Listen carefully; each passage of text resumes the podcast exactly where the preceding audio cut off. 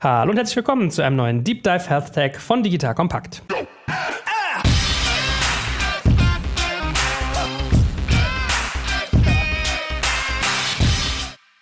Mein Name ist Joel Kaczmarek und an meiner Seite der treue Patrick Pfeffer. Hallo Patrick, schön, dass du da bist. Hi Joel, grüß dich. So, heute, bevor wir den Patrick nochmal in der Tiefe vorstellen und unseren spannenden Gast, geht es um das Thema Telemedizin, wo ich unsere Hörer nochmal ganz kurz abhole. Also, habt ihr bestimmt dieser Tage auch schon gelesen.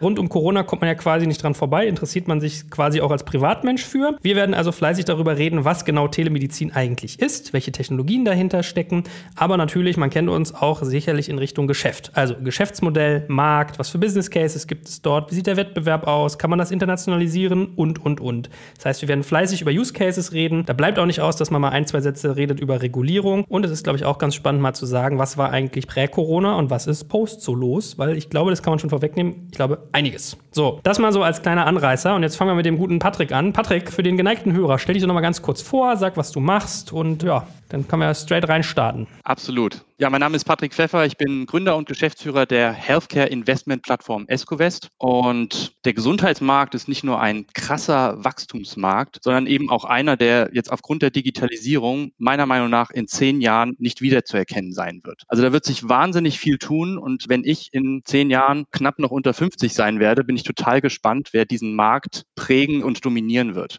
Und daher von meiner Seite, ja, herzlich willkommen zum Digital Kompakt Podcast Edition HealthTech. Gut, sag mal, äh, gibt es bei dir schon irgendwie auch äh, sozusagen Unternehmen, die sich fördern lassen zum Thema Telemedizin? Also habt ihr bei euch schon Sachen auf der Plattform gehabt oder gerade aktuell sogar drauf? Nein, derzeit noch nicht, aber es ist jetzt gerade aufgrund der Situation zu erwarten, dass das mehrfach stattfinden wird. Gut, dann sei das hiermit ein Aufruf und ein sehr, sehr erfolgreiches Beispiel zum Thema Telemedizin haben wir jetzt hier quasi als Gast. Und zwar in Person von der lieben Katharina Jünger. Die hat eine Firma gemacht namens Teleklinik, die sie aber selber, glaube ich, 10.000 Mal besser vorstellen kann als ich. Deswegen, äh, so viel nur mal als meinen Anreißer. Liebe Katharina, schön, dass du mit dabei bist. Hallo. Hallo, freue mich sehr, hier zu sein. Erzähl mal ein bisschen was von dir. Man sieht dich ja in letzter Zeit in ganz vielen Magazinen, man liest irgendwie Schlagzeilen über euch. Also ihr habt wahrscheinlich eine riesige Welle gerade. Was ist die Teleklinik? Wie bist du dazu gekommen? Du hast ja auch irgendwie einen ganz spannenden Background. Stell dich mal ein bisschen vor. Gerne. Also vielleicht kurz zur Teleklinik. Teleklinik ist eine App, über die ihr rund um die Uhr, also 24-7, per Video mit niedergelassenen Fachärzten sprechen könnt, die euch vollumfänglich behandeln, digitale Rezepte und Krankschreibungen ausstellen und ihr so euch den gesamten Gang zum Arzt im Prinzip sparen könnt. Mhm. Zu mir selbst. Ich bin vom Hintergrund ursprünglich Juristin und habe dann am CTM in München noch Technologiemanagement studiert und komme aus einer Medizinerfamilie, war sozusagen das schwarze Schaf. Und ähm, ja, habe da im Prinzip den großen Luxus gehabt, dass ich jederzeit und überall mit einem richtig guten Arzt sprechen kann, in dem Fall mit meiner Mutter. Und habe immer wieder erlebt, dass Freunde das auch sehr wertgeschätzt haben, dass sie gesagt haben, ach, jetzt habe ich dieses Stechen in der Brust und dann wollen sie nicht zum Arzt gehen, weil das einfach viel zu umständlich ist. Und dann fangen sie an zu googeln und Google sagt ihnen, na, wahrscheinlich stirbst du. Das heißt, auch nicht so eine richtig gute Lösung. Und dann fangen sie an, irgendwie meine Mutter anzurufen oder zu WhatsAppen. Und plötzlich geht das alles ganz, ganz schnell. Und innerhalb von wenigen Minuten sind sie aus einem Zustand, wo sie sich wahnsinnig Sorgen gemacht haben, in einem Zustand, wo sie sagen, ach, ach, alles gar nicht so schlimm und ich weiß, was ich tun muss.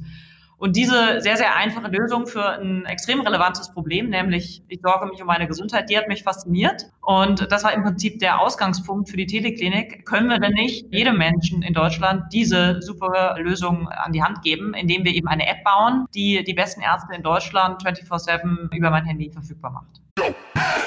Werbung Aufgepasst! Wenn du ein B2B-Unternehmen bist, möchtest du jetzt deine Sales Pipeline mit neuen B2B-Leads füllen und dafür empfehlen wir dir unseren Partner SalesViewer. SalesViewer lässt sich total einfach erklären. SalesViewer entschlüsselt nämlich Unternehmen, die deine Webseite besuchen und zeigt diese in Klarnamen an. Du und dein Team sehen also ganz genau, wer eure Webseite besucht und wofür sich diese potenziellen KundInnen interessieren. Und dann gibst du einfach Vollgas, denn du kannst diese Unternehmen dann ja zielgenau ansprechen und einfach zu neuen KundInnen machen. Im Marketing und Vertrieb ist das also eine Wahnsinnsunterstützung für die B2B-Lead-Generierung. Deshalb nutzen schon viele Marktführer wie Stepstone, Avato Systems, Spot5, Talon One oder die Vodafone-Tochter Grand Centric SalesViewer und generieren damit täglich neue B2B-Leads. Und wenn das für dich interessant ist, dann teste SalesViewer doch einfach mal kostenlos. Alles, was du dafür wissen möchtest, findest du unter folgender Weiterleitung digitalkompakt.de slash salesviewer. Und wie immer verlinke ich dir das auch auf unserer Sponsorenseite unter digitalkompakt.de slash Sponsoren. Das war's mit dem Werbespot. Gefühlt ist es ja so ein totaler No-Brainer. Ne? Also ich glaube, das kann jeder Hörer gerade total nachempfinden. Bei mir ist es auch so, ich hatte irgendwie mal einen Ausschlag an der Hand und dann denke ich so, ach ey, Hautarzt gibt mir wieder einen Termin in drei Wochen, dann muss ich da hin, ich kriege einen Termin, sitze doch wieder 30 Minuten, dann guckt er es an, gibt mir eine Salbe und ich darf mich wieder vom Acker machen. Da hätte ich mir so oft schon gewünscht, dass er sagt, ja, das ist das, dann nehmen Sie mal irgendwie Diclodionungs, ja, weiß ich nicht, Salbe XYZ. Äh, ja, also das hat, glaube ich, jeder schon mal erfahren. So. Jetzt gib uns mal einen Eindruck, wann hast du die Teleklinik gestartet, in welchem Jahr? Ende 14, Anfang 15. Also fünfeinhalb Jahre mache ich es jetzt schon, ja. Ja, man kennt das. Äh, Gründerjahre sind wie Hundejahre, ne? Mal sieben habe ich gelernt. Also kann man schon vergesslich werden. Wie war da die Marktlage? Also als du das begonnen hast, war das ja. sozusagen, warst du das Alien oder gab es irgendwie 15 andere, die es auch gemacht haben? Weil, wie gesagt, eigentlich liegt es ja irgendwie nahe. Ja, im Prinzip das, was du gesagt hast, trifft sehr, sehr gut. Es ist eigentlich ein No-Brainer und das haben wir alle schon vor fünfeinhalb Jahren gesagt. Also alle haben gesagt, ah, ist ja klar, das wird kommen, auf jeden Fall, total spannend. Und dann schaust du dir den Markt an. In Deutschland gibt es im Jahr ungefähr eine Milliarde Arztbesuche im Primärversorgungsbereich, also der Bereich, der wirklich für uns relevant ist. Also Riesenmarkt und super relevantes Problem. Also wenn du mich fragst, ich wollte immer was machen, wo ich auch einen gesellschaftlichen Impact habe. Und was gibt's Cooleres, als Menschen dann zu helfen, wenn sie sich Sorgen um ihre Gesundheit machen?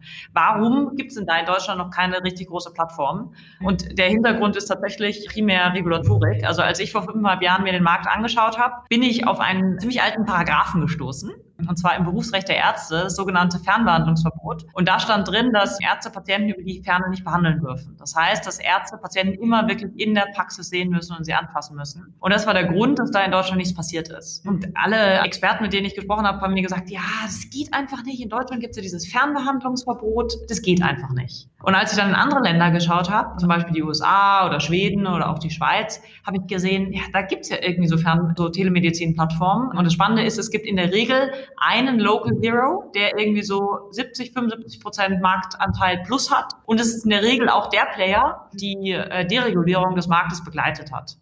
Und was ich gesehen habe, ist, dass es nicht so ist, dass es irgendwie Deutschland besonders streng ist und alle anderen Länder sind irgendwie ganz, ganz lax, sondern dass einfach in anderen Ländern es eine andere Dynamik gibt und es häufig irgendwelche privaten Player gibt, die sagen, ist verboten, egal.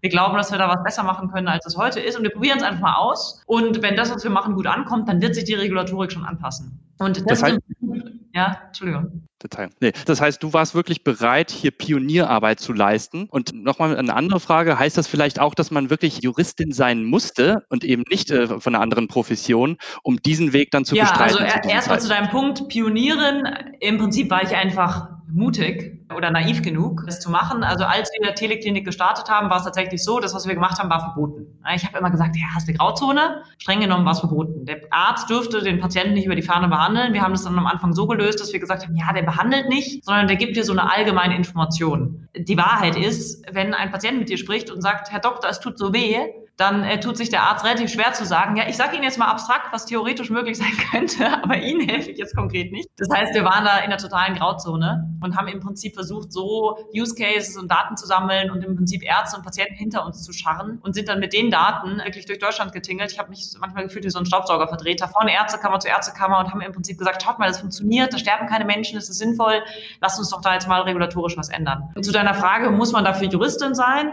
Ich glaube tatsächlich, dass es sehr, sehr wichtig war, dass wir im Gründerteam eine Juristin hatten oder einen Juristen haben. Weil, also was war wichtig für Teleklinik? Das eine war ähm, sozusagen zu verstehen, was hindert andere Firmen daran, das zu machen. Und das zweite, was aber wichtig war, war zu verstehen, erstens, was sind denn die Sanktionen? Ja, also man kann sich ja immer nur vertrauen, gegen was zu verstoßen, wenn man weiß, in Knast komme ich nicht. Es gibt vielleicht mal eine Abmahnung oder so, aber es ist nicht so ganz schlimm. Deswegen ist das, glaube ich, schon sehr relevant. Und als Geschäftsführer trägt man ja dann persönlich das Risiko. Und wenn du dann Juristen fragst, also ich kenne mittlerweile mittlerweile, glaube ich, die meisten der guten Medizinrechtler in Deutschland. Die Juristen, deren Pflicht ist es ja, die eher zu sagen, das geht alles nicht. Deswegen sozusagen als Geschäftsführer, die das Risiko übernimmt und die die Entscheidung trifft, selber das Risiko einschätzen zu können, hat, glaube ich, schon sehr, sehr stark geholfen. Und der zweite Aspekt ist, das Thema ein Verständnis davon zu haben, wer denn Entscheidungsträger dafür ist, dass das Recht verändert wird. Ja, also sozusagen Teil unserer Vision war es ja und unserer Wette, dass wir diejenigen, die dieses Recht verändern können, treffen und dass wir die so auf unsere Seite bringen, dass sie tatsächlich das Ganze verändern. Und fast forward, also ich habe ja gesagt, 2015 gegründet, es hat dann tatsächlich bis Mitte 2018 gedauert, das war schon ziemlich anstrengend, bis dann auf Bundesebene dieses Verbot aufgehoben wurde.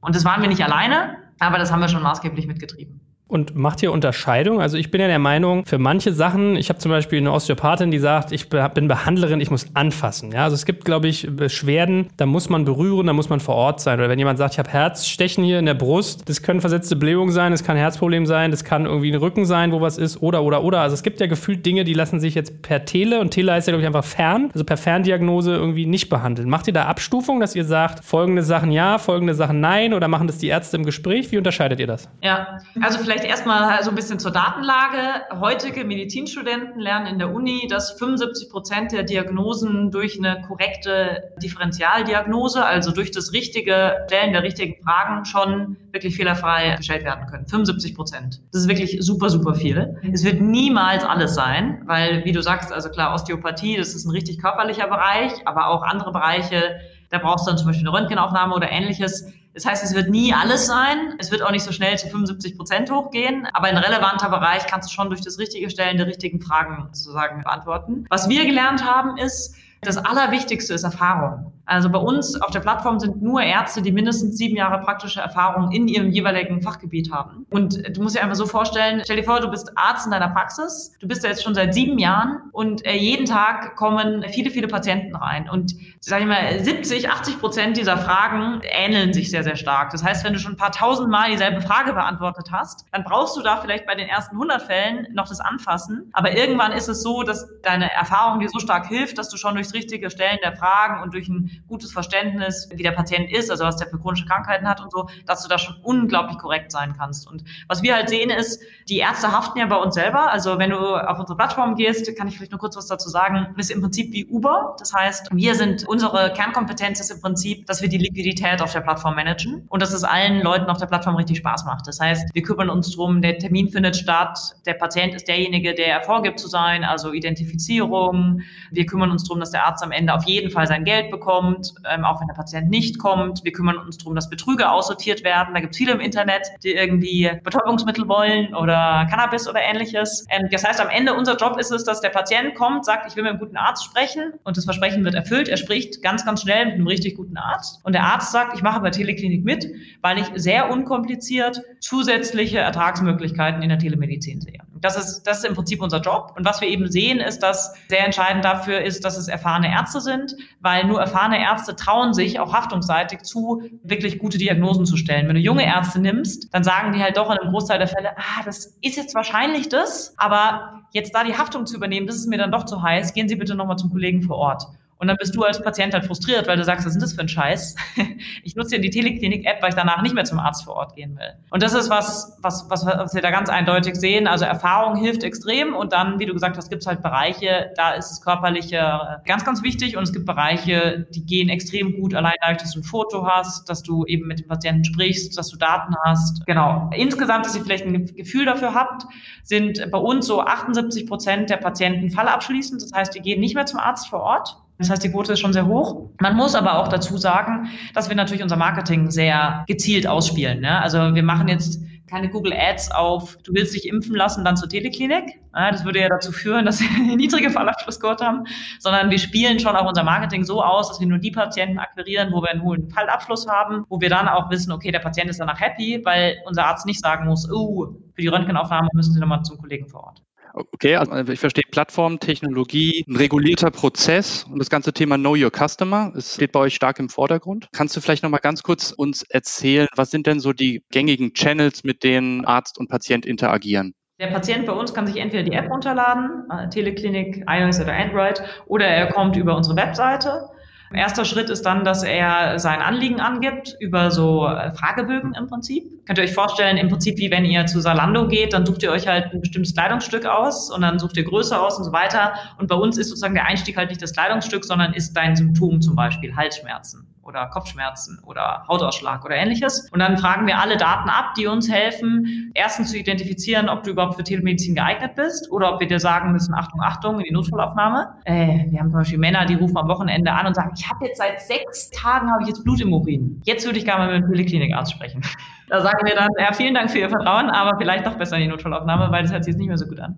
Oder was du vorhin gesagt hast, hier das Stechen in der Brust oder sowas. Also es gibt eben, das nennt sich dann bestimmte Red Flags, die eben auch von unseren Ärzten erarbeitet wurde, wo unsere Fragebögen dann sagen, Achtung, Achtung, jetzt nicht Telemedizin, sondern jetzt Arzt vor Ort oder Notfallaufnahme oder ähnliches. Am Ende des Fragebogens wirst du dann gefragt, möchtest du so schnell wie möglich in unter 30 Minuten mit einem Arzt sprechen oder auf Wunschtermin, dann kannst du zum Beispiel eingeben, jetzt bin ich in der Arbeit, aber heute Abend 19 bis 23 Uhr ist gut. Und dann schickt im Prinzip unser System, unsere Plattform an alle Ärzte deutschlandweit die bei uns mitmachen, auf die Teleklinik Ärzte-App diese Anfrage raus. Könnt ihr euch genauso vorstellen wie bei Uber, da haben doch die Fahrer, wenn ihr mal Uber gefahren seid, haben die vorne diese Uber-Driver-App und genauso haben unsere Ärzte halt die Teleklinik Ärzte-App und die liegt entweder beim Arzt direkt oder bei der Helferin in der Praxis und da kommen dann für die Fachrichtung die Anfragen rein. Und der Arzt oder die Helferin kann eben sehr, sehr flexibel entscheiden, ah, perfekt, Patient ist gerade ausgefallen, jetzt haben wir gerade eine Lücke, die fülle ich mit einem Teleklinik-Patienten oder auch mal nachmittags hat der Arzt den ganzen Nachmittag für die Teleklinik geblockt. Dann siehst du als Patient in der Teleklinik-App, ah, der Dr. Meier ruft mich um 19 Uhr an, du kannst auch sein Profil auschecken, was hat er für Bewertungen, was hat er für Spezialisierungen. Der meldet sich bei dir per Video und stellt dir halt nochmal Fragen, hat schon deine Historie, hat vielleicht schon ein Foto von deinem Hautausschlag und kann dann eben auch entscheiden, ob er sich zutraut, dir eine Krankschreibung auszustellen oder ein Rezept. Und wenn du jetzt zum Beispiel ein Rezept bekommst, dann ist es wirklich super praktisch, dann poppt es so in der App auf und dann hast du eine Karte und kannst entweder das an eine Apotheke bei dir in der Nähe schicken, rein digital, oder an eine Versandapotheke und gehst dann eben entweder zur Apotheke, holst das Medikament oder kriegst es nach Hause geschickt. Und habt ihr da inzwischen auch schon so richtige Power-User auf der Ärzteseite? Also die fast schon am Break-Even sind und mehr über die Teleklinik machen als wirklich Face-to-Face -face mit dem Patienten? Ja, also vielleicht kurz zum Hintergrund. Also es gibt ja in Deutschland Privatpatienten und gesetzlich Versicherte. Und Ärzte, die gesetzlich versicherte Patienten behandeln wollen, dürfen nicht nur Telemedizin machen, sondern die müssen mindestens 25 Stunden pro Woche auch Patienten vor Ort behandeln. Das heißt, da ist es dann schwer für uns sozusagen relevanter zu werden als die Patienten vor Ort. Aber bei Ärzte, die sich auf Privatpatienten spezialisiert haben, was bei uns schon noch ein relevanter Teil ist, die können auch nur Telemedizin machen. Und da haben wir also unsere Powerärzte, die einen sehr, sehr guten Job machen, die verdienen schon so 20.000 Euro im Monat. Also das ist dann durchaus sehr relevant. Was du jetzt zur Plattform erzählt hast, also Stichwort Anamnese, gehe ich mal einfach davon aus, dass es auch jetzt ein stets lernendes System, müsst ihr stetig erweitern, um das immer smarter zu machen, um einfach das, was du gerade gesagt hast, ihr versucht 75 äh, Prozent sozusagen im Vorfeld zu klären, ja, dass dieses System einfach immer besser wird. Genau. Ja, ich habe eh nicht gedacht, eigentlich ist es ja fast ein Chatbot-Thema. Da man kannst ja sagen, wenn 75 Prozent auf den richtigen Fragen basieren, dann hätte ich die ja so, äh, haust du die ja durch den Ast durch, links, rechts, links, rechts. Und dann muss ja der Arzt ja nur noch sagen, ja, okay, passt, passt nicht, oder? Ja, also absolut. Das ist ja auch immer die Frage, sozusagen, brauchen wir überhaupt noch den Menschen? Oder kann man das nicht rein durch einen AI-basierten Chatbot machen? Ich glaube, theoretisch kannst du es durch einen rein AI-basierten Chatbot machen. Praktisch ist es aber so, dass es halt krass komplex ist, weil das ist ja nicht nur sozusagen, die Diagnose basiert nicht nur auf reinem Wissen, sondern in der Medizin gibt es halt auch sehr viele Sachen, die zum Beispiel auf sozialen Faktoren beruhen. Also wir sehen immer wieder, dass der Arzt halt sagt, das, was du mir jetzt an Wissensinformationen gibst, ist das eine, aber so wie ich dich erlebe im Gespräch, ist es das andere. Also das ist ich, du kannst, ich sage jetzt gerade zum Beispiel im Bereich Psychosomatik, ja, kann ich angeben, ich habe Rückenschmerzen und schon so lange und so weiter und so fort. Dann würde eine AI vielleicht ausschmeißen, was ist ich, das ist das Medikament. Der Arzt, der aber mit dem Patienten spricht, merkt dann vielleicht, ah, vielleicht ist da was im Argen und sagt, haben Sie denn auch psychische Themen? Und dann kommt vielleicht raus, das ist gar kein körperliches Problem, sondern es ist ein psychisches Problem. Also es gibt weltweit schon ein paar sehr gute Chatbots, also zum Beispiel Ada, kennt ihr vielleicht, habt ihr schon mal gehört, oder Babylon aus UK, die sind schon sehr, sehr gut. Da sind wir weit weg, also wir sind nicht, wir haben jetzt keine eigene AI oder so, sondern bei uns sind es wirklich regelbasierte Fragebögen. Also der eine Aspekt ist sozusagen, wie gut kann diese AI-basierte Chatbot wirklich sein? Das nächste ist dann das Thema, was will denn eigentlich der Patient? Also was wir halt schon sehen und wovon ich auch persönlich überzeugt bin, ist, mir geht es nicht nur darum, ob das die richtige Antwort ist, sondern in Medizin geht es ganz, ganz stark ums Vertrauen. Ja? Also sagen, ich will mit jemandem sprechen und wenn du dir unsere Ratings anschaust, das Rating ist nicht am Ende, also ja, die Antwort war auf jeden Fall richtig, sondern das Rating ist, krass, der Herr Doktor, der hat mir jetzt wirklich ein gutes Gefühl gegeben und danke, dass Sie sich die Zeit genommen haben. Ich hatte wirklich das Gefühl, ich werde mal gehört. Das, das würde ich dir sofort unterschreiben, weil wir 2020 haben, aber jetzt mal 2025 aufwärts, ja. ja. ist es dann nicht möglich, dass jetzt ein ADA zum Beispiel in eine Teleklinik integriert wird? Ja, ich sage noch kurz den letzten Punkt, warum ich auch noch ne, nicht die, unsere Ärzte ersetze durch ein AI-Chatbot, ist das Thema Geschäftsmodell. Was wir machen, ist ja jetzt kein B2C-Modell, also es zahlt ja nicht der Patient und das macht das Ganze auch anspruchsvoll, sondern du musst es ja schaffen, in diese ganzen regulierten Abrechnungssysteme reinzukommen, weil der normale Deutsche, 90 Prozent sind gesetzlich versichert, ihr habt keine Zahlungsbereitschaft, sondern ihr geht zum Arzt und sagt, ah, ah, das mit dem Zahlen, das passiert ja irgendwie im Hintergrund. Und genauso läuft es bei uns. Und im Prinzip ist es halt so, dass diese ganzen Vergütungsmechanismen sind halt an den Menschen gekoppelt. Deswegen, ADA ist mega coole App, aber die verdienen kein Geld. Weil du dafür, dass eine AI-Chatbot eine Diagnose stellt, das kannst du nicht abrechnen. Dafür brauchst du einen niedergelassenen Arzt mit seiner Praxis und so weiter. Deswegen, also allein aus Geschäftsmodellperspektive gibt es noch eine zusätzliche Herausforderung. Für uns aber, also jetzt nochmal zu deiner Frage, ja, so ein AI-Chatbot mit einer richtig coolen künstlichen Intelligenz ist mega spannend für uns, um einfach Prozesse zu beschleunigen, die Qualität noch zu verbessern, sowohl vom Arzt als auch auf Arztebene ist das super cool. Also stell dir jetzt mal vor, du bist Arzt und dann redet der Patient mit dir und du musst halt nicht sozusagen selber auf die Antwort kommen, sondern unser System würde dir schon mal sagen, basierend auf dem, was ich vielleicht sogar mithöre, könnte es 1, 2, 3, 4 sein und vielleicht hat es sogar noch Informationen, die der Arzt nicht hat. Was ist ich? Achtung, Patient ist gerade auf Bali, der dich anruft. In Bali gibt es gerade die und die seltene Erkrankung die der Arzt vielleicht gar nicht auf dem Schirm hat. Also insofern glaube ich, dass AI uns auf jeden Fall helfen wird, noch schneller, noch bessere Diagnosen zu stellen. Wir bei Teleklinik glauben aber auch, dass der Arzt als menschliche, emotionale Komponente und auch für die Erstattung erst noch mal lange Zeit ein wichtiger Bestandteil bleiben wird. Jetzt kommt ein kleiner Werbespot. Aufgepasst! Heute gibt's Werbung in eigener Sache. Wir wollen dich nämlich besser kennenlernen, weil viele hören Woche für Woche unseren Podcast und dabei wissen wir gar nicht immer, wer genau diese Leute sind. Und natürlich wollen wir ja aber wissen, wer du bist, um unseren Inhalt auch an deinen Interessen ausrichten zu können. Und um das zu ändern, habe ich eine Umfrage vorbereitet. Dort kannst du uns erzählen, wer du bist und wofür du dich interessierst. Und was du davon hast, naja, ich meine, je besser wir dich kennen, desto besser können wir unseren Podcast an deine Bedürfnisse anpassen. Und dann spreche ich auch keine Werbung mehr für Penispuppen und Online-Casinos ein, wo dich womöglich ganz andere Dinge interessieren. Nein, kleiner Spaß und trotzdem, du tauschst fünf bis zehn Minuten deiner Zeit gegen viele Stunden noch bessere Unterhaltung und Tiefenwissen in der Digitalwirtschaft. Klingt für mich nach einer Win-Win-Situation und geh doch also daher mal auf die Seite digitalkompakt.de/slash Umfrage. Fülle diese nach bestem Wissen und Gewissen aus und freue dich in Zukunft auf noch besseren Content auf Digital Kompakt. Ende der Werbung. Kannst du mal sagen, wie lange so die durchschnittliche Behandlungsdauer eigentlich ist? Und als du eben gesagt hast, die verdient 20.000 Euro mit euch, würde mich mal interessieren, das frage mich bei meinem Hausarzt auch immer, wie viel verdient ein Arzt denn mit einer niedergelassenen Praxis normalerweise, sozusagen ja. pro Monat, und wie viel mit euch? Das wären so die beiden Metriken, die mich mal noch interessieren. Ja, also wie lange geht eine Behandlung im Schnitt bei uns? Im Schnitt so zwölf Minuten. Es gibt eben Behandlungen, die gehen extrem schnell, eine Minute, Folgerezept. Und es gibt eben Gespräche, die dauern deutlich länger, im Schnitt aber zwölf Minuten. Wie viel verdient ein Arzt in Deutschland. Das hängt sehr stark davon ab, wie er wo arbeitet. Wenn du jetzt einen niedergelassenen Arzt mit einer eigenen Praxis nimmst, der hat ja auch wirtschaftliches Risiko, der ist ja selber sozusagen Unternehmer, dann schwankt es zwischen 100 und 400.000 Euro im Jahr. Das ist so die Range. Von einem Hausarzt zu einem spezialisierten Radiologen, Nephrologen, also zwischen 100 und 400.000 Euro im Jahr. Jetzt bei uns bei der Teleklinik, also man muss sagen, das, was halt auch teuer ist und wo Ärzte immer viel verdienen, ist, äh, äh sobald apparative Diagnostik hinzukommt. Also die Ärzte, die am meisten verdienen, sind Nephrologen und Radiologen. Das heißt, diejenigen, die dich ins MRT schieben und die dich an die Dialyse anschließen. Und dieser richtig teure Bereich, der geht halt nicht in der Telemedizin. Bei uns ist ja primär Reden. Deswegen, wenn du mich äh, jetzt fragen würdest, sagen, wie viel würde ein Telemedizinarzt im Schnitt bei Teleklinik verdienen, dann ist es eher im Bereich, sag ich mal, 150 wahrscheinlich. Einfach weil sozusagen die ganz teuren Sachen halt über die Ferne gar nicht gehen. Welche Gewerke gehen denn überhaupt über die Ferne? Welche was? Entschuldigung? Gewerke, also welche, wie sagt man in der Medizin, welche Disziplinen? Ah, HNO ja, ja, ja, und so weiter.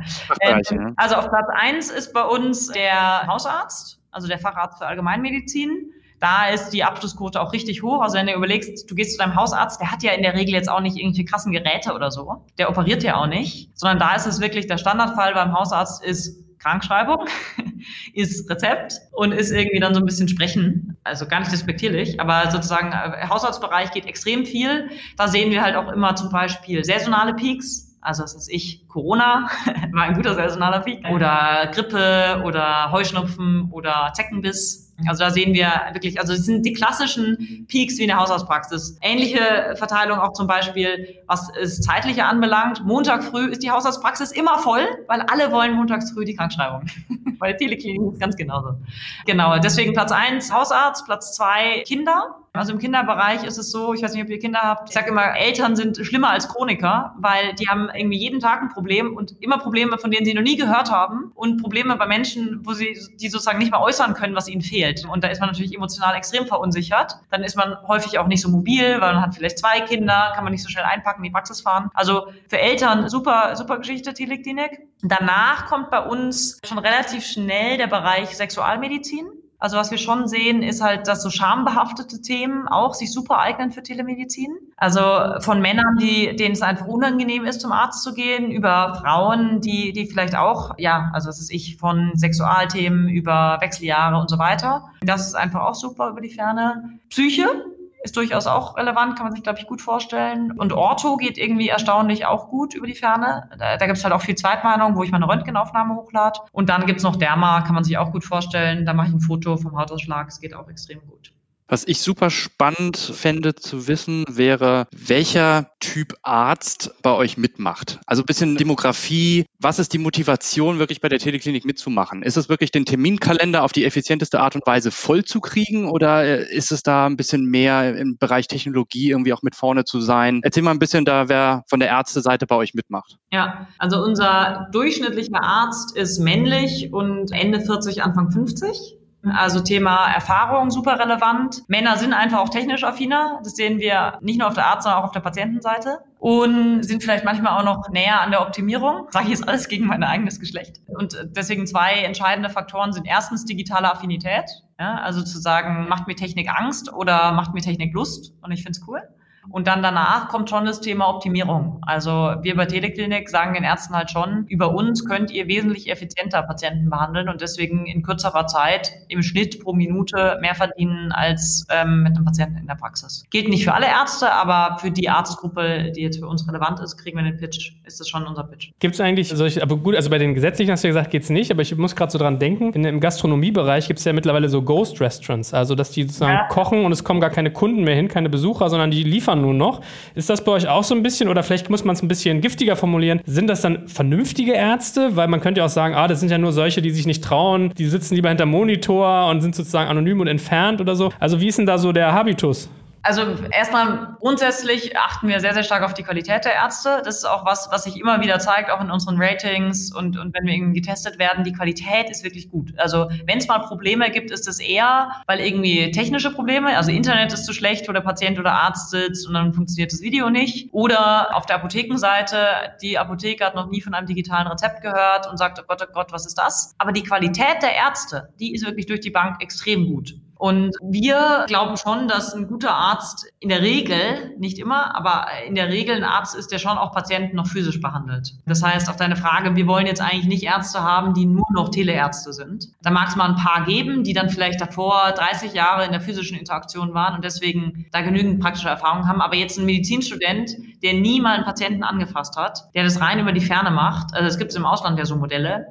Also will ich von so einem Arzt behandelt werden? Na, wahrscheinlich eher nicht. Also deswegen, unsere Ärzte äh, in aller Regel haben die eine eigene Praxis. Und die 22 Prozent der Patienten, die da nicht fallabschließend sind, gehen die dann zu dem Arzt hin, der sie auch sozusagen tele behandelt hat? Oder ist das dann sozusagen deren Sache? Nee, was wir machen ist ja, wir matchen ja im Prinzip basierend auf zeitlicher Verfügbarkeit und Spezialisierung. Das heißt, die kann auch einen bayerischen Arzt kriegen. Ja, ich kann genau, in Berlin also, auch einen bayerischen Arzt kriegen. Genau, das, der ist irgendwo in Deutschland und genau. Für das Wachstum der Teleklinik ist es sicherlich äh, erforderlich, dass ihr mehr und mehr Kassen angebunden bekommt. Ja, gehe ich mal ganz stark davon aus.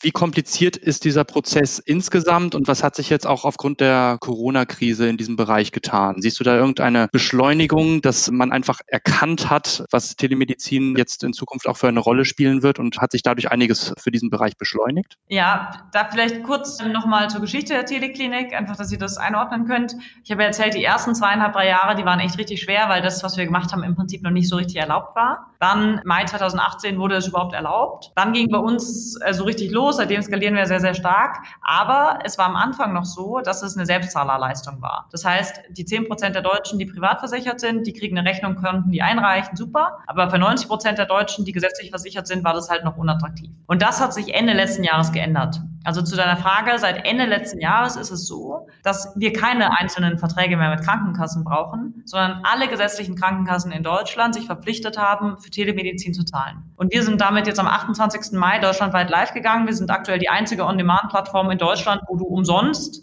zum Arzt gehen kannst und ein Rezept und eine Krankschreibung bekommst. Das heißt, wir brauchen jetzt keine individuellen Verträge mehr in Krankenkassen. Ah, das ist fantastisch, weil ich, ich hatte noch wirklich gelesen, dass, und da hattet ihr auch in einem äh, Beitrag aufgelistet, mit welchen Kassen ihr sozusagen schon ja. verbunden seid. Klasse, okay. Ja. Gut. Aber kannst du euer Geschäftsmodell nochmal ein bisschen ausrollen? Also wie ist denn dann so die Verteilung? Also eine Behandlung kostet den Betrag X und dann nehmt ihr einen Cut und der Rest geht an den Arzt oder wie muss ich mir das vorstellen? Genau, also wir haben, wir nennen es ein hybrides Geschäftsmodell. Das heißt, wir haben zwei Hauptumsatzkanäle. Das erste ist im Prinzip genau das, was du gerade angesprochen hast. Klassisch wie bei einem Uber, bei einem MyTaxi oder bei anderen Plattformen. Wir ermöglichen die Transaktion, in unserem Fall den Arztbesuch, kümmern uns um alles, von Datenschutz über Vermittlung, über Payment und erhalten dafür vom Arzt ähm, eine Gebühr. Wir sind im Prinzip seine digitale Praxis. Und wir haben aber dazu noch sogenannte Premium-Mitgliedschaften, ähnlich wie ihr das bei Spotify kennt. Das heißt, da brauchen wir jetzt wieder die Krankenversicherungen. Krankenversicherungen, sowohl gesetzliche als auch private, können sich dazu entscheiden, mit uns sogenannte Premium-Mitgliedschaften abzuschließen.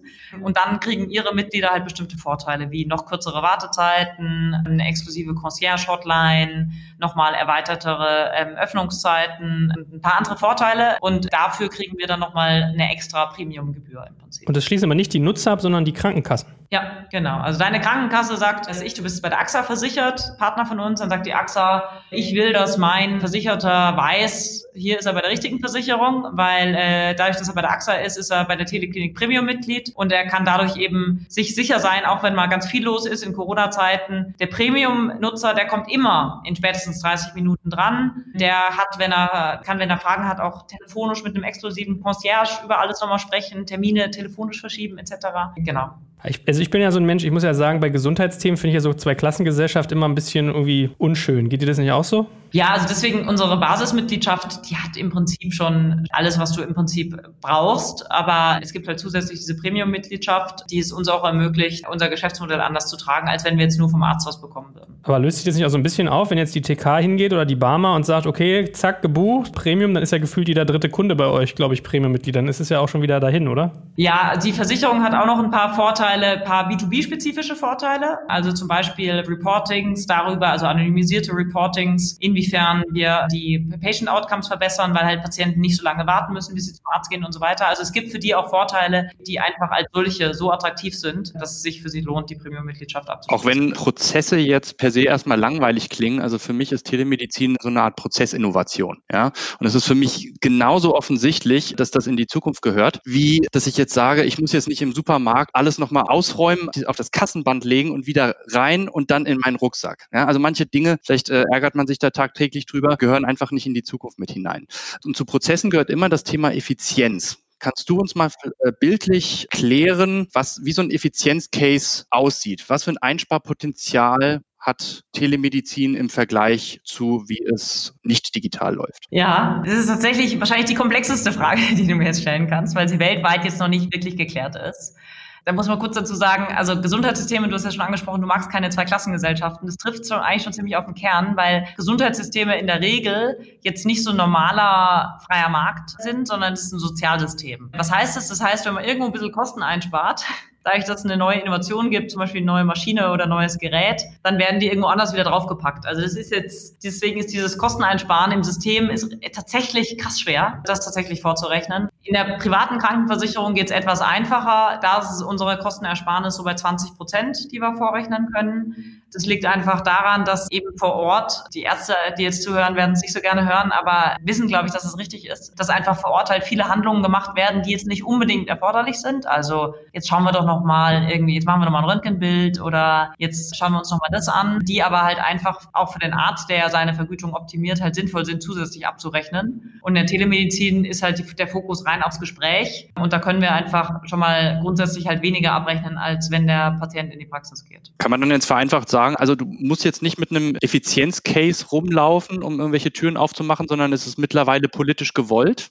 Ja, also der privaten Krankenversicherung, die sind schon eher so wie private Unternehmen, die schauen sich das schon auch so stärker an. Aber in der GKV, in der gesetzlichen Krankenkassenwelt ist wirklich so, die haben einen Versorgungsauftrag. Ja, das sind keine privaten Unternehmen, sondern deren Job ist es, zu schauen, dass sie halt Patienten möglichst gut für möglichst geringe Kosten versorgen. Und da sind sich eigentlich alle mittlerweile einig, dass Telemedizin davon ein wichtiger Teil ist. Also ich sag mal so, was du gerade gesagt hast mit diesen extra, äh, dem, dem, Melken des Patienten, sag ich jetzt mal ein bisschen despektierlich. Ja? Also Herr Kaczmarek, für Ihren Hautausschlag machen wir jetzt nochmal ein großes Blutbild. Verstehe ich, dass man da sozusagen, also das ist so ein Trade-off, dafür hat man mehr Effizienz, mehr Patienten durch euch quasi pro Stunde. Ist es nicht aber auch so, dass dieses Abrechnungsthema so ein unglaublicher Brechreizfaktor ist, dass so ein Arzt eigentlich super dankbar sein muss, dass ihr diesen ganzen Abrechnungskram übernimmt? Ja, also du hast ja vorhin auch gesagt, Patrick, dass für dich ein Prozessthema ist. Das ist auf jeden Fall so. Also ich habe ein paar Kollegen auch im Team, die davor eher E-Commerce gemacht haben die dann angefangen haben und gesagt, Katharina, ihr macht das irgendwie alles so kompliziert. Wir räumen jetzt hier erstmal auf und dann machen wir das alles viel einfacher. Und dann sind die ein halbes Jahr und denken, fuck, ist das ja wirklich noch viel schlimmer als gedacht. Und es ist tatsächlich so, wenn du halt dir anschaust, wie läuft ein Prozess in der Praxis ab. Das ist jetzt eigentlich nicht so komplex. Termin buchen, Termin verschieben, Hallo sagen, identifizieren, Patientenaufnahme, ein bisschen was erzählen, dokumentieren, abrechnen. Ja, das ist eigentlich nicht so viel komplexer als irgendwie Schuhe kaufen im Internet. Aber es gibt in der Realität sind halt diese ganzen Zwischenschritte. Also es gibt da noch nicht irgendwie zig Software-Provider, wie wenn du jetzt irgendwie einen Online-Shop aufbauen willst, dann musst du ja eigentlich nicht mal mehr Tech sein. Da gibt's ja dann sozusagen off-the-shelf was ist ich, X Payment Provider, X Identity Provider, Baukasten für deine Webseite, Shopsysteme. Das gibt's halt alles im Medizinbereich noch nicht. Das heißt, wir müssen jeden dieser einzelnen Schritte wirklich entweder selber bauen oder halt irgendwelche Oldschool-Provider nehmen und dann versuchen, die digital zu machen. Und ein wirklich Brechreizthema, wie du es genannt hast, ist tatsächlich Abrechnung. Ja, es gibt zig Abrechnungsunternehmen in Deutschland. Wenn irgendjemand von euch, der sich, der, der sozusagen die digitale Welt gewohnt ist, sich die anschaut, da graust es euch. Ja? Also bevor die Prozesse automatisieren, stellen die lieber 100 Mitarbeiter an, die das per Hand machen. Also das ist ganz weit weg. Du hast gerade ein Stichwort selber geliefert, nämlich Plattform bauen. Kannst du uns vielleicht ein bisschen Einblick in euren Markt und auch das Wettbewerbsumfeld geben? Nämlich äh, Stichwort, es gibt White Label Anbieter in diesem Bereich. Ihr seid da ganz anders positioniert, so wie ich es richtig verstanden habe. Kannst du da mal ein bisschen äh, Licht ins Dunkel für uns bringen? Ja, also Grundunterscheidung erstmal. Es gibt Software, die im Prinzip es dem Arzt ermöglicht, dass er mit seinem Patienten auch per Video spricht. Da gab es jetzt auch in der Corona-Zeit richtig viele. Da war es ja wirklich so, viele Ärzte hatten die Praxis zu. Und dann haben sie im Prinzip, ist es ein besseres Skype. Ja? Das ist im Prinzip einfach halt ein Videotool, weil diese ganze Plattformfunktionalität, die brauchst du ja nicht. Also es ist ich Terminbuchung, da ruft, ruft ihr halt bei dir in der Praxis an und du schreibst es in dein Terminbuch. Und auch die Abrechnung, das funktioniert ja alles, weil irgendwann kommt der Patient nochmal bei dir vorbei, das ist ja dein Patient, schiebt die Karte in das Gerät rein. Also diese echte Plattformfunktionalität brauchst du in dem Case. Ich spreche mit meinem Arzt per Video, brauchst du nicht. Da kannst du auch Skype nehmen, wenn es datenschutzrechtlich nicht anspruchsvoll wäre, aber sozusagen das ist einfach nur so ein Video-Plugin. Genau, das meinst du wahrscheinlich auch mit einer White-Label-Lösung, also sozusagen eine Software, die mein Arzt für die existierende Arzt-Patienten-Beziehung nutzt. Was wir machen, ist ja, wir bauen ja wirklich eine eigene sagen wir, Provider-Brand auf. Wir sagen ja, lieber Patient, wenn du an Krankheit denkst, dann denkst du an Teleklinik. Und bei uns stehen jetzt nicht die Ärzte mit ihrer Brand im Vordergrund, sondern im Vordergrund steht die Teleklinik-Brand, die dir verspricht Geschwindigkeit, Convenience und Qualität. Und wir managen im Prinzip dieses, dieses richtige Zueinanderfinden von Supply und Demand.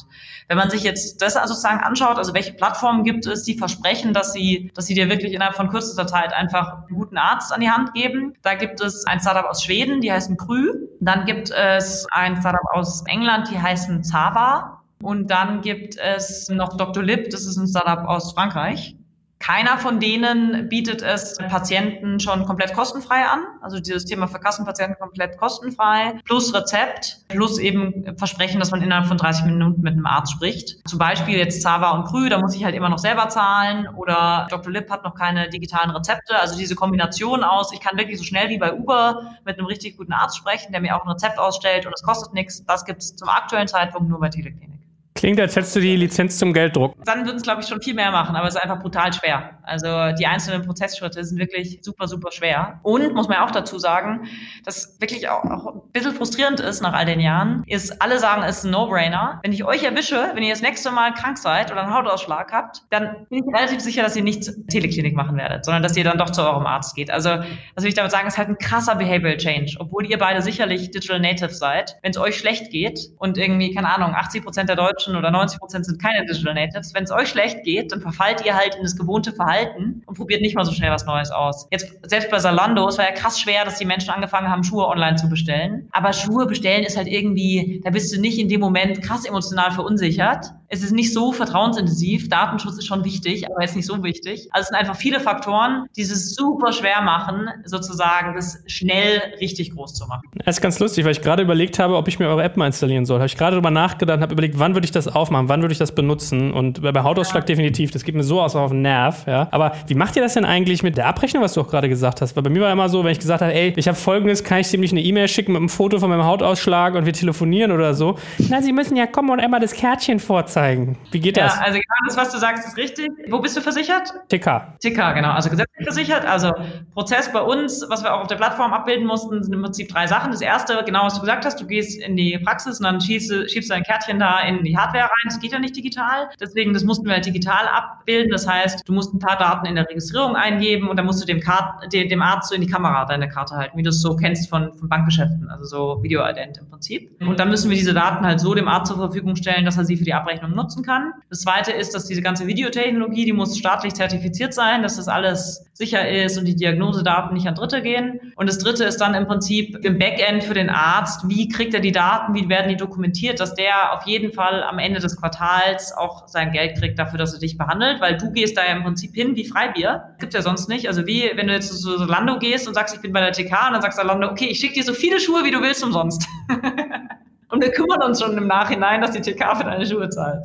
Okay, verstanden, verstanden. Vielleicht müssen wir auch nochmal auf so eine Metaebene gehen, auf der wir noch gar nicht drauf waren. Wir sind ja so straight in dein Geschäftsmodell getaucht und haben hier irgendwie eins nach dem anderen durchgerattert, weil es auch irgendwie spannend ist, keine Frage. Aber vielleicht gehen wir mal so ganz basic ran. Was hast du eigentlich für dich für eine Definition? Ab wann ist für dich ein medizinischer Vorgang eigentlich Telemedizin? Also ist das zum Beispiel was, was Video bedarf? Geht es da immer nur um Abstand zwischen Menschen? Also wo fängst du da an? Weil wir haben jetzt natürlich auch Wettbewerb auf euch gemünzt, aber vielleicht können wir es mal ein bisschen breiter auch spannen, was Telemedizin eigentlich noch alles ist. Ja, das ist eine super gute Frage und ich glaube, das verschwimmt auch immer mehr, weil eben, wenn wir vorhin darüber gesprochen, ein Arzt in der Praxis dann seinem Patienten auch anbietet, mach irgendwie was über die Ferne mit mir. Aber die Grunddefinition ist schon, Telemedizin ist dann, wenn ein Arzt sich nicht anfasst.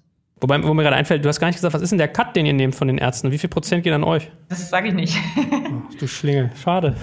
ist es teuer? Also ich weiß ja zum Beispiel, wenn man sich so Restaurants anguckt, die mögen ja gerne so diese Lieferdienste nicht, weil die nicht so viel Marge drin haben, dass die mal eben 20, 30 Prozent abdrücken. Sind es auch so die Dimensionen zumindest bei euch, 20, 30 Prozent, dass so ein Arzt halt sagen muss, hm, die haben sicherlich mehr Marge als ein Restaurant? Ja, also ich glaube, wenn, wenn man so eine Plattform aufbaut, dann muss man es ja schon so machen, dass es nachhaltig skalieren kann. Das heißt, es muss den Ärzten ja schon Spaß machen. Gleichzeitig ist es sicherlich sozusagen so, dann haben wir unsere Kosten und der Arzt weiß ja, was wir für einen Aufwand betreiben. Also er braucht nichts außer dem Computer und Internet. Wir haben die Praxishelferin, wir haben ganze rechtliche, wir machen alle Abrechnungen. Da weiß der Arzt auch, was er sonst an Kosten abdrückt. Das heißt, wir schauen uns halt an, was verdient der Arzt normalerweise in der Praxis wirklich netto und im Prinzip müssen wir das matchen, weil sonst kriegen wir die guten Ärzte nicht auf unsere Plattform. So, jetzt haben wir eben versucht, uns mal so eine grobe, sozusagen ja, hoch im Satellitenlook fliegende Definition zu erarbeiten. Was sind denn noch so Use Cases eigentlich für Telemedizin? Also was siehst du noch so, was kann man machen, außer reines Arztgespräch mit eurer Technologie? Ja, also klassische Fälle sind also saisonal bedingte Geschichten. Also ich sage jetzt mal, eben, ich habe Husten, Schnupfen, Heiserkeit, ich habe Fieber, ich habe Grippe, ich brauche ein Antibiotikum, redest mit dem Arzt und er verschreibt dir ein Antibiotikum, du lässt dir nach Hause schicken. Komplette nervige Journey, Arzttermin vereinbaren, krank dich dahin schleppen, im Wartezimmer sitzen, nächste Krankheit einfangen, nach Hause gehen, zur Apotheke gehen, komplett gespart, alles über die App abgewickelt. Klassischer Fall,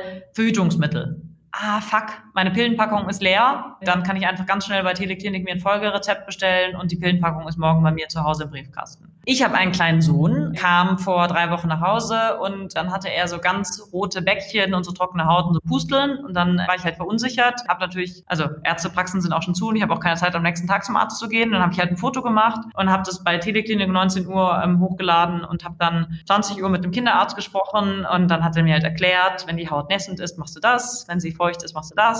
Die Cremearten gibt's, hat mir ein Rezept verschrieben. Und in dem Fall habe ich am nächsten Morgen auf dem Weg zur Arbeit das, das in der Apotheke abgeholt. Super praktisch, extrem praktisch, dass ich das machen kann. Jetzt in Corona-Zeiten, wir haben noch nicht so viel über Corona gesprochen, vielleicht noch. Was haben wir vielleicht auch angepasst auf unserer Plattform? Zwei Sachen, die sehr spannend sind. Das eine war Corona-Testkits. Also man konnte oder man kann immer noch bei uns sich so ein Corona-Testkit nach Hause bestellen. Da kannst du zu Hause so einen Rachenabstrich machen. Dann wirst du es wieder im Briefkasten in so einem zertifizierten Paket. Und dann geht es ans Labor und dann hast du am nächsten Tag in der Teleklinik-App dein Ergebnis und kannst dich halt dann vom Telemedizinarzt betreuen lassen. Was ich muss ins Krankenhaus oder zu Hause bleiben. Da hatten wir halt auch krasse Fälle. Da gibt es halt dann Leute, die haben Corona und die müssen nicht ins Krankenhaus. Wir wollen ja auch nicht die Krankenhäuser verstopfen wie in Italien, aber dann gibt's halt irgendwelche Nebenerscheinungen, wie zum Beispiel eine Patientin hatte halt krasse so Herpesflechten ähm, auf der Schulter mit ganz, ganz schlimmen Schmerzen, was halt einfach auch ein Effekt von Corona sein kann. Die musste nicht ins Krankenhaus, aber für die war es einfach super cool, dass sie halt jeden Tag einmal mit dem Arzt sprechen konnte, was soll sie tun, dass sie sich eher waschen, eher trocken halten, Creme drauf schmieren, Schmerzmittel nehmen, welche, wie viel, der Schmerz lässt nicht nach. Also da, glaube ich, war auch dieses Thema Testing super wichtig. Und jetzt haben wir eben auch den Antikörpertest, weil jetzt einfach ja auch für viele das Thema ist, zurück ins Office, kann ich wieder zurück ins Office? Und wenn ich weiß, ich hatte schon Corona, dann kann ich natürlich auch mit einer ganz anderen, ja, mit einer ganz anderen Unbeschwertheit wieder rausgehen und ins Office gehen und so. Genau, deswegen, also sowohl wirklich Corona-Testing als auch Antikörpertesting äh, gibt es bei uns auch und ist auch was, was für die Patienten und die Ärzte super wichtig ist, weil da wird jetzt zum Beispiel nur reden nicht helfen. Da brauchen wir ja wirklich die Testergebnisse. Okay, das, also jetzt lerne ich als erstes, du gehst nicht mal zu deiner Mutter, die wird, glaube ich, beleidigt sein, dass du das Foto von deinem Kind jetzt zu euch auf die Technologie schiebst, als deine Mama. Ich kriege ganz viele Fotos, die brauchen sich nicht beschweren. Aber das waren jetzt alles Use Cases bei euch. Siehst du so für die Technologie der Telemedizin insgesamt auch noch andere Geschichten? Also ich weiß nicht, ich, ich glaube, Therapie macht ihr auch, hast du gesagt, ne? Psycho, meinst Psycho? du? Oder? Hm? Ja. Also gibt es sonst noch irgendwie andere Anwendungsfälle, wo du sagst, okay, wow, das, was wir machen, oder vielleicht habt ihr ja auch Geschäftsmodellecken, wo ihr noch sagt, okay, momentan machen wir klassischer Arztbesuch. Gibt es noch weitere Möglichkeiten, wo ihr darüber nachdenkt, das Geschäftsmodell auszuweiten zum Beispiel? Ja, wir sind noch ganz am Anfang. Also nur um das ins richtige Licht zu rücken. Telemedizin ist noch ganz am Anfang. Unser Schwerpunkt ist aktuell schon Allgemeinmedizin. Das ist unser Schwerpunkt. Und dann sozusagen diese, sag ich mal, Adjacent-Bereiche, die es halt auch noch gibt, ist so Derma, Kinder, äh, Sexualthemen. Aber alles noch ganz am Anfang. Anfang. Also gerade im Bereich Psyche gibt es krasses Potenzial, was du jetzt gesagt hast. Also dass du halt wirklich sagst, okay, es gibt eine Kurzzeitpsychotherapie oder eine längere, man hat noch Coaching-Elemente. Dann im ganzen Bereich Chroniker ist es mega spannend, weil ähm, für uns als Plattform sind natürlich auch die Hochfrequenz-User, wie auf jeder Plattform, sehr, sehr spannend. Und äh, da tun wir noch sehr wenig, um sozusagen diesen High-Frequency-Usern richtig coole Experience zu bieten. Also beispielsweise, ich könnte dich ja immer erinnern, wenn deine Pillenpackung leer ist. Ja, und sagen, Achtung, wir wissen ja, wann du deine Packung bestellt hast, jetzt wird die leer leer, willst du nicht nachbestellen? Oder äh, zum Beispiel das Thema Sensoren ist auch super spannend. Also bei Chronikern, wenn du halt wirklich sagst, okay, willst du nicht noch den Teleklinik XY-Sensor, damit du halt auch noch die und die Werte in die Teleklinik-App übertragen kannst, dann kann der Arzt dir ja nochmal besser helfen. Genau, also ähm, da gibt's da gibt's wahnsinnig viel, wo wir noch ganz am Anfang stehen. Habt ihr da schon mit Technologieanbietern aus, äh, aus dem Bereich Wearables gesprochen? Ja, schon vor, vor vier Jahren. Und das ist ja natürlich auch gerade für, für die Developer bei uns im Team immer total spannend. Das Problem ist, die sind halt noch überhaupt nicht verbreitet. Ja, da gibt's dann x Sensoren und dann haben halt ein paar Chroniker haben den, ein paar Chroniker haben den. Also das ist irgendwie, ja, und dann der nächste Punkt ist, wie medizinisch validiert ist das? Viele von den Sensoren sind, wenn du Ärzte fragst, sind halt irgendwie Lifestyle, aber noch nicht Medizin. Das heißt, wie brauchbar sind die Daten dann wirklich, damit der Arzt sagt, dafür hafte ich dann auch und so. Also deswegen, äh, da sind wir noch nicht so richtig weit. Ich finde jetzt das Thema Lab-Testing schon richtig cool. Und zu deiner Frage Geschäftsmodell, das ist auch was, was man natürlich ausbauen kann. Dass wir zum Beispiel auch, was weiß ich, STD-Testkits, also sexual übertragbare Krankheiten, dass du sagen kannst, okay, ich will wirklich wissen, habe ich HIV oder so und mich dann wieder beraten lasse, was muss ich denn jetzt machen und so weiter. Stichwort Internationalisierung. Ja, ich kenne das aus dem eigenen Unternehmen. Da kämpfen wir immer mit der Tatsache, das Internet hört an der deutschen Landesgrenze auf. Ist das im Bereich Telemedizin genauso? Das Internet hört an der deutschen Landesgrenze auf. Inwieweit, ja. kannst du wirklich deine, kannst du deine Services schon? ich frage es gerne nochmal, ja, aber kannst du wirklich so mir nichts, dir nichts deine Services länderübergreifend anbieten? Okay. Nee, also das ist, du sprichst eine Kernhypothese von uns an und wir sind davon überzeugt, dass es jetzt keinen internationalen Telemedizinanbieter geben wird, äh, sondern es wird pro Land einen dominanten Player geben, der 70 Prozent plus Marktanteil haben wird. So ist es auch in Schweden, so ist es in den USA, so ist es in England, weil ähm, das macht es ja so anspruchsvoll, kein normales B2C oder B2B-Modell ist, sondern ein Modell ist, das sich ganz, ganz, ganz genau in das jeweilige System einpassen muss. Von wie dürfen Ärzte da überhaupt mitmachen, über wie ist die Haftung, über wie äh, sind die Vertragsverhältnisse, wie ist die Erstattung, wie läuft es mit dem digitalen Rezept. Das ist in jedem Land anders. Und insofern glauben wir, es wird ein Player pro Land geben. Das heißt aber auch, Deutschland, wir fokussieren uns ausschließlich auf Deutschland.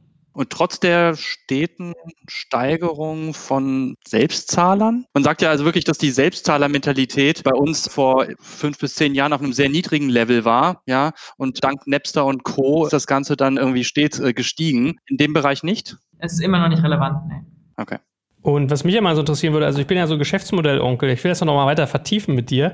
Äh, funktioniert sowas wie Lead Generation eigentlich bei euch? Also wenn du zum Beispiel hingehst und sagst, pass mal auf, 78 Prozent unserer Patienten hier, die gehen raus, zack, bumm, fertig, sind happy, aber ich will jetzt hier MRTs vermitteln, Röntgenaufnahmen, Blutbilder, obwohl Blut machst du sogar selber mit deinem Labor, ja, aber ist das ein Modell? Also zahlt dir irgendwie, was du ja gesagt hast, am MRT machst du dir eine goldene Nase? Geben die dir Geld für einen Kunden oder für einen Patienten, den du weiterleitest? Ja, da sprichst du ein sehr spannendes Thema an. ich muss ein bisschen aufpassen, was ich sage. Also, erstmal aus einer juristischen Perspektive ist es so, dass im deutschen Gesundheitswesen dieses ganze Thema sich sozusagen Patienten zuschachern extrem streng beachtet wird, auch zu Recht. Also wirklich auch strafrechtlich, also da kann es auch ins Gefängnis kommen. Es gibt sehr viel, was sozusagen Antikorruptionsmaßnahmen anbelangt. Auch zu Recht, weil man will ja nicht, dass der Patient dahin geht, wo der Kollege am meisten Provision für bekommt, sondern dahin, wo es sozusagen am besten ist. Was heißt das für uns? Das heißt halt für uns, der Patient muss immer die Wahl haben. Das heißt, was wir nicht machen können, ist zu sagen, wir schicken dich immer dahin, wo wir die meiste Provision bekommen, sondern wir können dir halt eine Auswahl darstellen und dann können wir halt dafür, dass verschiedene Parteien sozusagen an unsere Plattform angeschlossen sind, können wir eine Gebühr verlangen. Also konkret, wir können jetzt nicht sagen, wir schicken dich immer nur zu der einen Apotheke, aber wir können schon sagen, okay, liebe Apotheken, damit ihr bei uns gelistet werdet, müsst ihr halt eine IT-Anschlussgebühr zahlen oder ähnliches. Und insofern ja, also Teil unserer Vision und, und der Attraktivität unserer Plattform ist schon auch, dass halt die Patienten und ihr ganzes Verhalten halt, ja, dass es, dass da um viel Geld geht und dass wir, wenn wir es wirklich schaffen, der erste Touchpoint für dich zu sein und der vertrauensvolle Partner für deine Gesundheit zu sein, wir insofern natürlich auch sehr eine hohe Relevanz haben. Okay, aber IT-Anschlussgebühr, das klingt schon ein bisschen nach Wegelagerei, ne? So, hier, guck mal, du kannst mit dabei sein. Wir haben viele Kunden, aber wenn du daran partizipieren willst, dann ist hier mein Klingelbeutel. Wir machen natürlich auch viel. Also ich meine, wir kümmern uns ja auch für diese ganzen Player, die jetzt selber nicht so viel mit digital zu tun haben, ums gesamte digitale Setup. Also um Payment, Patientenidentifizierung, dass die wirklich ihr Geld bekommen, Marketing und so weiter. Also wir machen da auch schon was dafür. Aber das ist einfach sehr, sehr reguliert und äh, was ich sagen kann, ist, du kannst nicht einfach Geld dafür nehmen, dass du irgendwie die Patienten hin und her schacherst, sondern das Entscheidende ist immer, der Patient muss ein freies Wahlrecht haben und wir sind halt eine Plattform, die sozusagen verschiedene Akteure aggregiert, aber der Patient hat immer die freie Wahl und ja, wir kriegen auch eine Vergütung dafür, dass wir den Akteuren es ermöglichen, auf der Plattform miteinander zu spielen, sozusagen. Wie vermarktet ihr euch denn eigentlich selber? Also es ist ja auch, wenn man irgendwie für medizinische Dienstleistungen wirbt, nicht ganz so trivial in Deutschland. Wie macht ihr Marketing für euch? Fragen wir unseren, unser Marketing-Team. Also wir machen klassisch die Performance-Kanäle. Ungefähr 50 Prozent bei uns ist Organic, 50 Prozent ist Paid. Stark Search, also eben dann, wenn du wirklich das Problem hast, dann konvertiert es einfach am besten ähm, bei uns. Da gibt es Begriffe, auf die du nicht bieten darfst, auf viele darfst du aber auch bieten. Also Symptome oder sowas, das geht eigentlich alles relativ gut. Medikamente zum Beispiel ist eher schwierig.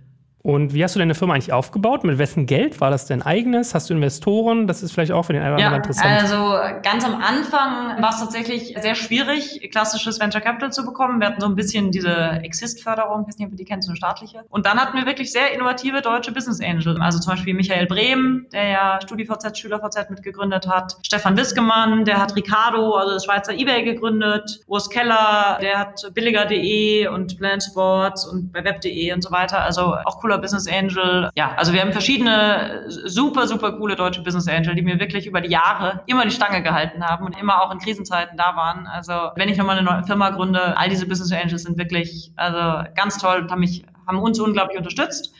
VCs haben immer gesagt, ah, schwierig. Der deutsche Markt der ist ja so reguliert, die Deutschen sind so konservativ, ah, ganz, ganz schwierig. Und wir haben dann 2016 unser erstes kleineres VC-Ticket bekommen. Das waren 1,5 Mio. Und dann, nachdem dieses Fernbehandlungsverbot gefallen ist, Ende 2018 7 Millionen von ID Invest. Das ist der größte französische Fonds.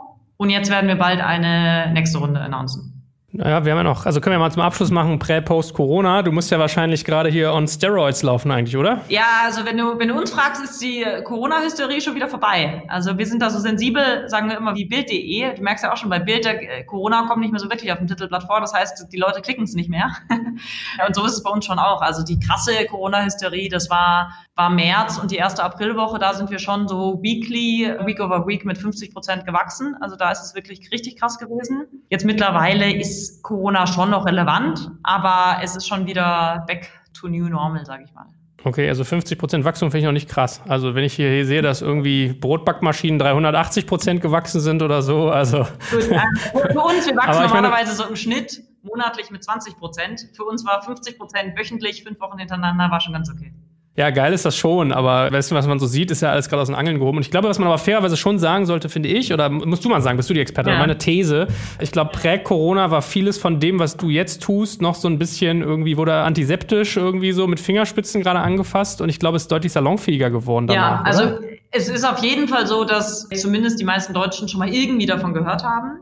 Es ist aber trotzdem noch lange nicht Mainstream. Also Telemedizin ist für mich also ähnlich wie irgendwie Essen bestellen. Du musst halt wirklich es schaffen, im Moment, wo derjenige super emotional unterwegs ist, also wie also sagen, ich habe Hunger und jetzt muss ich wissen, welche App ich auf meinem Handy habe, damit ich auf jeden Fall da bestelle. Über Google wirst du es nicht schaffen. Das heißt, du musst wirklich eine Brand aufbauen. Und das ist auch ganz ehrlich gesprochen für uns der nächste Schritt. Also deswegen machen wir jetzt auch diese Runde. Das, was wir bisher gemacht haben, ist toll und ich bin extrem stolz darauf, aber sozusagen eine Relevanz, eine echte Relevanz im Leben der meisten Deutschen haben wir noch lange noch nicht. Und das ist jetzt für uns der nächste Schritt. Das heißt, jetzt wirklich im Bereich Brand richtig Gas zu geben und da freue ich mich drauf. Gebt doch mal ein bisschen Ausblick. Also wie könnte das tatsächlich gelingen? TV.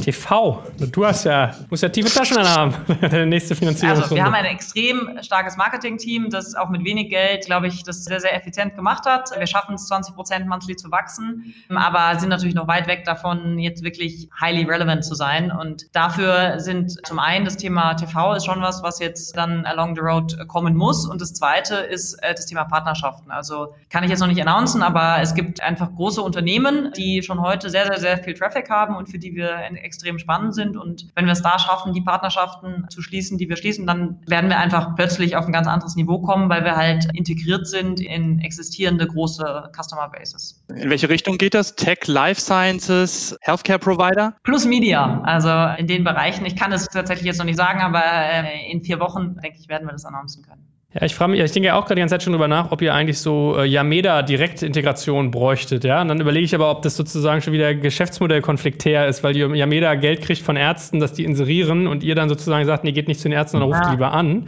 Aber das wäre ja eigentlich sozusagen so die Denke dahinter, oder? Dass man sagt, jemand, der Leute hat, die mit genau. dem Mindset kommen. Genau.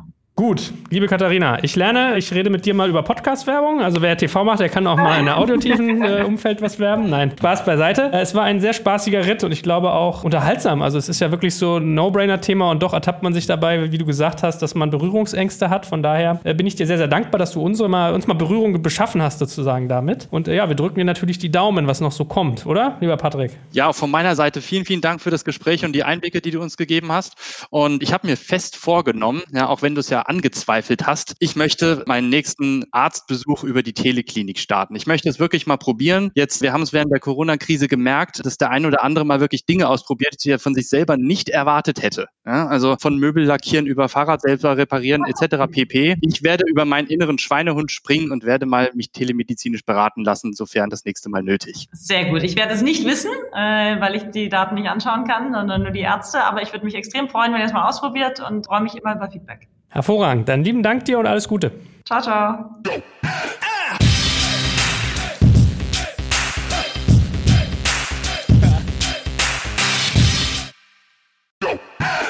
Jetzt kommt ein kleiner Werbespot. Aufgepasst! Wusstest du, dass HR-Teams heutzutage mit mehr Aufgaben denn je konfrontiert sind? In der aktuellen Studie HR Trends, die Zukunft der Personalarbeit 2024 von Sage, wurden HR-Teams aus sieben verschiedenen Ländern und über 20 Branchen befragt, um top aktuelle Insights in der Entwicklung des Personalwesens zu geben. Sage entwickelt HR-Tools und Software für dein Unternehmen, um Lohnabrechnungen, Personalmanagement, Buchhaltung und mehr zu vereinfachen. So, und die Studie von Sage zeigt unter anderem, dass ganze 91% der HR-Teams angeben, dass ihre Arbeit Arbeitsbelastung im letzten Jahr zugenommen hat, aber gleichzeitig glauben 79 Prozent der Befragten, dass Automatisierung ihre Prozesse zukünftig verbessern und Zeit sparen kann. Ebenfalls spielt auch KI eine große Rolle. Derzeit nutzen etwa ein Drittel bereits Chatbots wie ChatGPT in ihren Prozessen und circa drei Viertel der PersonalleiterInnen sind sich bereits sicher, dass KI die Arbeitsweise im HR revolutionieren wird. Du merkst, die Studie ist vollgepackt mit Statistiken, überraschenden Erkenntnissen und Tipps für HR-Führungskräfte, die vorankommen wollen und zeigt eine Momentaufnahme der sich stetig wandelnden Rolle von HR heute. Am besten schaust du dir die Studie HR-Trends, die Zukunft der Personalarbeit 2024 selbst an. Unter digitalkompakt.de slash Sage, S-A-G-E, kannst du sie dir komplett kostenlos herunterladen. Und wie immer findest du alle Infos auch auf unserer Sponsorenseite unter digitalkompakt.de slash Sponsoren. Werbung Ende.